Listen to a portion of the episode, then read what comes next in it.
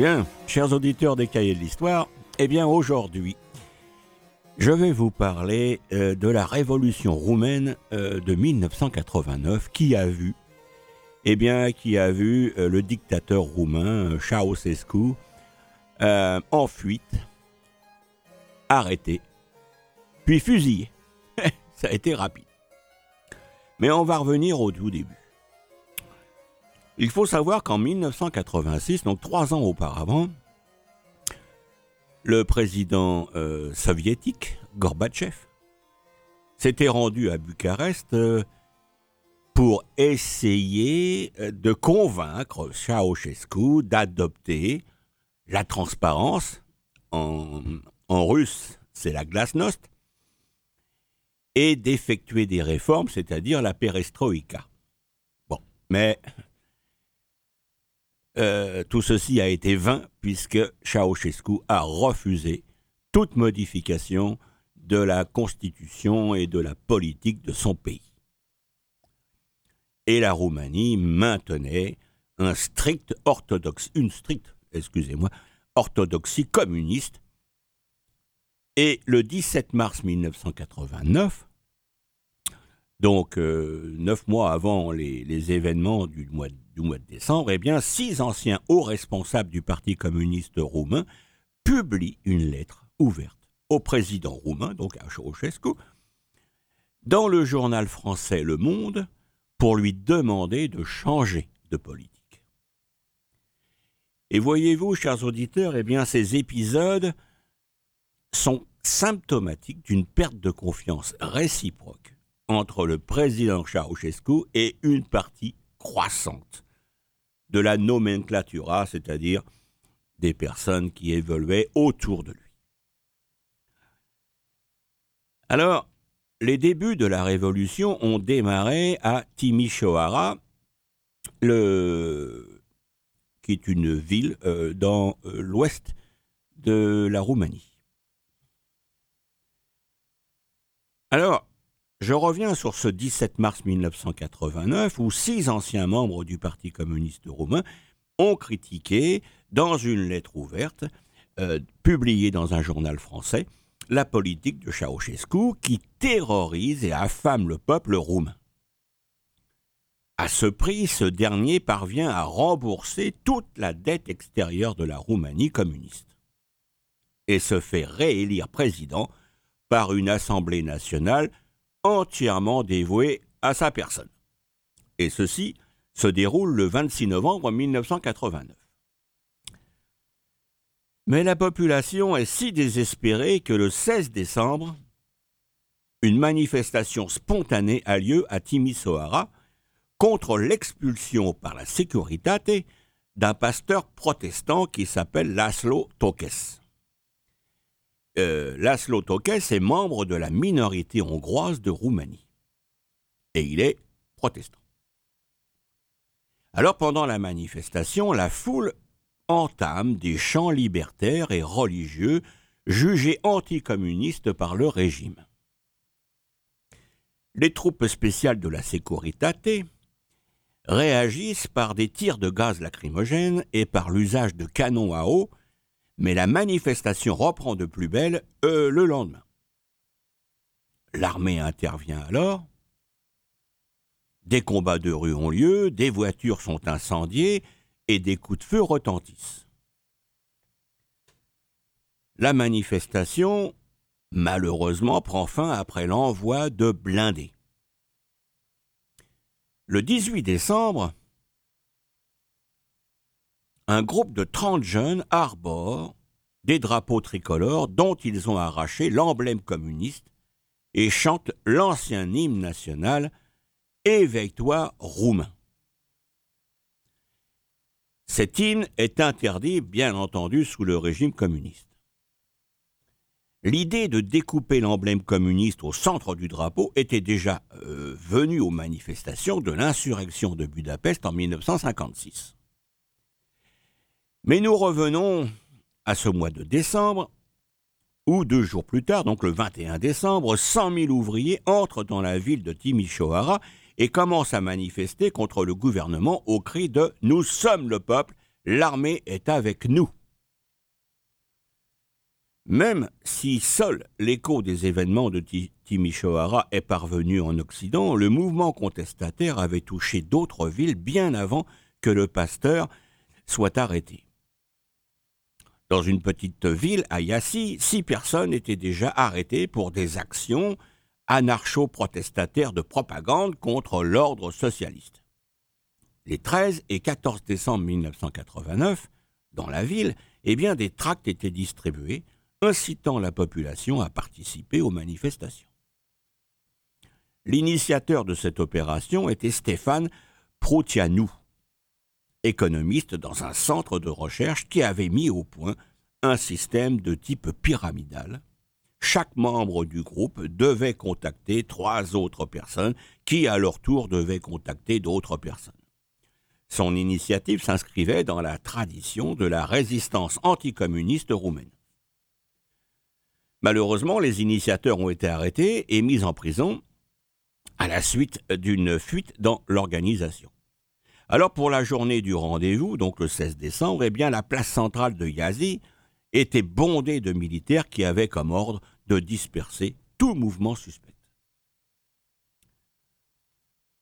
Chose encore plus étonnante pour ceux qui nient la réalité d'un coup d'État manipulant la révolution, les initiateurs du mouvement, une fois libérés, c'est-à-dire le 22 décembre 1989, ont été arrêtés à nouveau sept à huit mois après, en 1990, par le même procureur qui avait décidé leur première arrestation. Et ce procureur ne les libéra la seconde fois que lorsqu'ils eurent signé un engagement à ne jamais divulguer leur arrestation initiale. Et maintenant, nous allons revenir euh, à la capitale de la Roumanie, c'est-à-dire à Bucarest. Donc, Ceausescu euh, revient d'un voyage en Iran et il trouve en Roumanie une situation où son pouvoir commence à vaciller. Les événements de Timișoara ont été décrits par les radios étrangères, écoutés clandestinement par les Roumains, comme un massacre de masse et des charniers sont découverts. Il s'agit en fait de celui de l'Institut médico-légal de la ville. Le 21 décembre 89, à Bucarest, un rassemblement de masse organisé par la Securitate à la demande de Ceausescu pour montrer la popularité du régime est diffusé en direct sur la télévision d'État. Or, et c'est là que tout va démarrer, après huit minutes où se déroulent selon les ordres les haut-parleurs cessent de répéter les slogans habituels Vive le Parti communiste, vive le camarade Ceausescu, abat l'ingérence impérialiste, et diffusent un enregistrement des manifestations de Timișoara où l'on entend des coups de feu et des cris. Le rassemblement se transforme alors en manifestation de protestation contre le régime. Et la foule laisse tomber et piétine les calicots, les portraits officiels et les drapeaux rouges du parti, et il crie Timișoara. Les tentatives de Ceausescu de calmer son auditoire restent célèbres. Allô, allô, allô, camarade, allô, attendez tranquillement, chacun à sa place. Allô, allô. Les gens répliquent Changez le dictateur. Alors à ce moment, Ceausescu se retire et la transmission télévisée est interrompue. Dans le même temps, de plus en plus de gens qui avaient vu cela à la télévision sortent dans la rue. Au soir, une bonne partie des Bucarestois est dans la rue et vers 2 heures du matin, l'armée reçoit l'ordre de réprimer le mouvement et prend position au carrefour, mais sans agir. Un journaliste français, Jean-Louis Caldéron, est écrasé accidentellement par un char. Le lendemain, les manifestants envahissent le siège du comité central du Parti communiste roumain.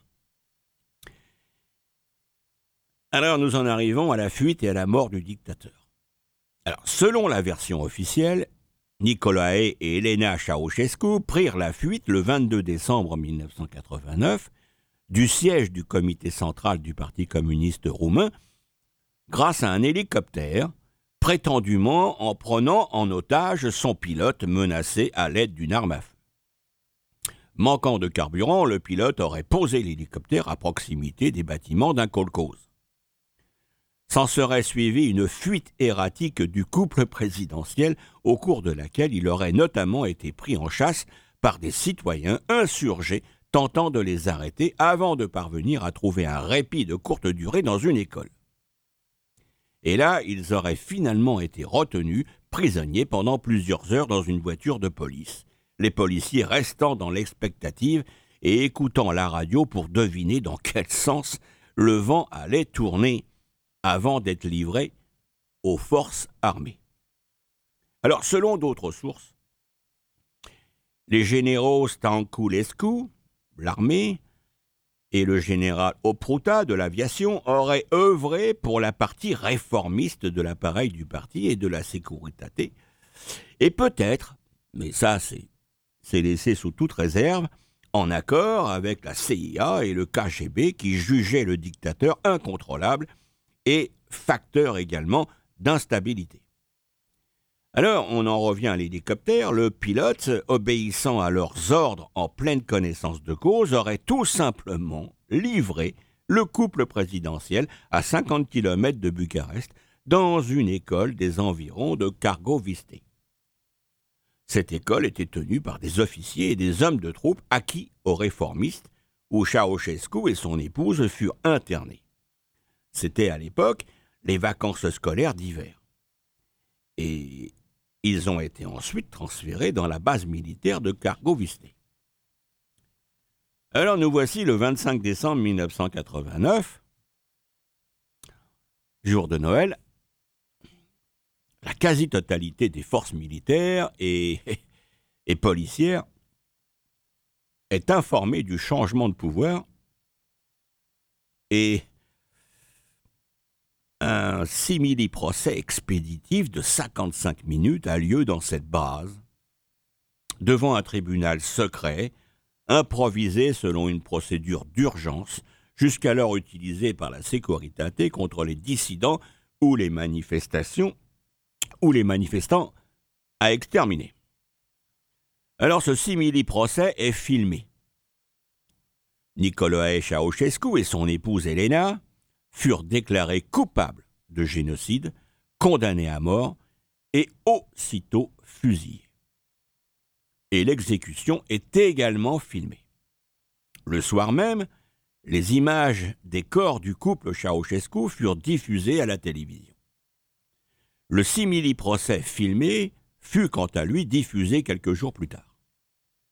Et cela dégrade notamment l'image internationale de la Révolution, les commentateurs occidentaux s'étant attendus à ce qu'une révolution pour la démocratie inaugure ses actes de justice par un procès en bonne et due forme. Les Ceausescu sont enterrés dans le cimetière Gensea de Bucarest. Alors, la révolution roumaine de 1989 est la première révolution de l'histoire à avoir été télédiffusée en direct. Les principaux événements ont eu lieu à Timișoara, comme je le disais, mais aussi à Bucarest dans la semaine qui ont précédé Noël 89. Et le lendemain de la fuite des Ceausescu, eh la télévision roumaine recommence à émettre. Alors, le journaliste Mircea Dinescu et l'acteur Iaon Karamitru y apparaissent avec notamment Ion Ilescu, Petre Roman et Victor Atanasi Scanculescu qui affirment vouloir construire en Roumanie un socialisme scientifique à visage humain. Et ils annoncent la fuite du dictateur et la formation d'un nouveau gouvernement comprenant à la fois des personnalités culturelles et des membres du Parti communiste. Alors, est-ce une répression, une manipulation? On crie beaucoup à bas Ceausescu et sa clique, mais ce n'est qu'à partir du 24 décembre qu'on entend et qu'on lit sur les murs à bas le communisme et à bas le parti, après que dans le centre et autour de la télévision furent apparus de mystérieux tireurs d'élite embusqués qui visent des passants, des véhicules et des fenêtres. Il y a effectivement des morts et des dégâts matériels. Dans l'après-midi du 23 décembre 89, Ion Ilescu, Petre Roman et Voiculescu parlent à la télévision de terroristes à la solde de Ceausescu et demandent à l'armée et à la population de défendre la révolution. Ils annoncent la création d'un front du salut national qu'ils avaient créé discrètement quelques mois plus tôt. Les agents de désinformation de la Securitate, que la population appelait Zvoneri, du roumain zvon, qui veut dire rumeur, et raspandi, qui veut dire répandre, diffuser, lancent d'effrayantes nouvelles. Ceausescu serait en train de rassembler une armée pour noyer la révolte dans le sang. Il aurait fait creuser un gigantesque labyrinthe souterrain qui lui permettrait de se déplacer secrètement et d'intervenir par surprise n'importe où. Et la presse internationale, malheureusement, relaie ces rumeurs avec beaucoup de complaisance. Et le téléspectateur occidental assiste alors à des progressions en caméra subjective dans des couloirs apparemment souterrains, toujours déserts, mais susceptibles de receler des compagnies entières de jusqu'aux boutistes du régime. En réalité, de nombreux coups de feu ont été tirés durant, ces journées sanglantes, notamment à Bucarest, devant le siège du comité central du parti, autour des aéroports et de la télévision. À l'aéroport, deux compagnies de l'armée tirent l'une contre l'autre, chacune persuadée de lutter contre les terroristes. Les témoignages recueillis par la suite sont unanimes, les soldats et les civils ayant mis la main sur des armes et qui ont tiré étaient persuadés, entièrement persuadés, de défendre la liberté contre les sbires du dictateur.